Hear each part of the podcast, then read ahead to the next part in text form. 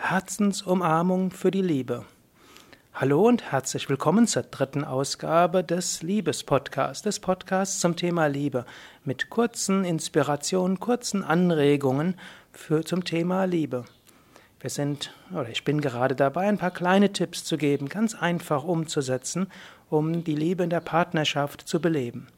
Und eine einfache Weise wäre, Umarmt euch jeden Tag und zwar eine Minute lang, Herz berührt Herz und spüre mit deinem Herzen das Herz des anderen. Gar nicht so viel reden zu Anfang, gar nicht so viel machen, gar nicht so viel tun.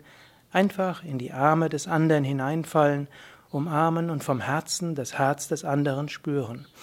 Indem du so mit deinem Herz das Herz des anderen spürst, ist die Liebe da. Spürst du die Liebe, die Liebe wird tiefer.